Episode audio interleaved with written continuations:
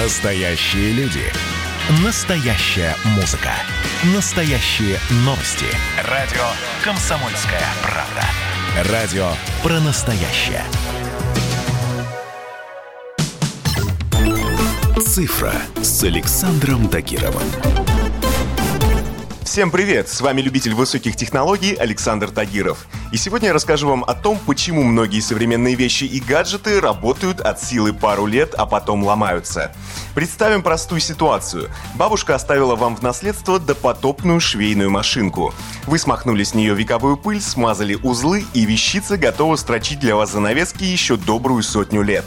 В то время как у купленного два года назад умного чайника уже поломался термостат, перегорела подсветка, и он превратился в бесполезный кусок пластика. В итоге старая работает до сих пор, а новая постоянно ломается, требуя от нас менять гаджеты каждые 2-3 года. Все дело в запланированном устаревании вещей. Давайте разбираться, что это такое и как с этим жить. Для начала давайте перенесемся в прошлое. 23 декабря 1924 года, пока обычные люди готовились к новогодним праздникам, другие готовили всемирный заговор.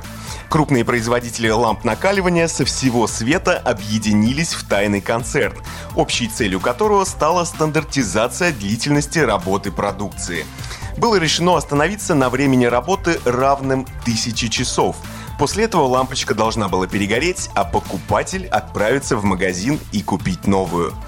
Тех, кто пытался делать лампы с большим сроком службы или нарушал другие указания, конечно же, штрафовали. Этот пример служит сильным аргументом в пользу того, что производители техники по всему миру по-прежнему используют тактику запланированного устаревания. Вспомним хотя бы японский автопром прошлого века. Во время расцвета японского машиностроения инженеры клепали надежные автомобили и в целом даже не знали, что такое станция техобслуживания. И лишь только потом, под влиянием американской культуры, поняли, что зарабатывать можно не только на автомобилях, но и на деталях, которые со временем должны ломаться. Таким образом, вещи производятся с таким расчетом, чтобы их ресурс был достаточным как раз для нормальной работы на протяжении всего срока эксплуатации. Вот вам еще один яркий пример. Если кто-то будет делать детскую одежду, которую можно носить 10 лет, это приведет к повышению производственных затрат, но все старания останутся никем не замеченными.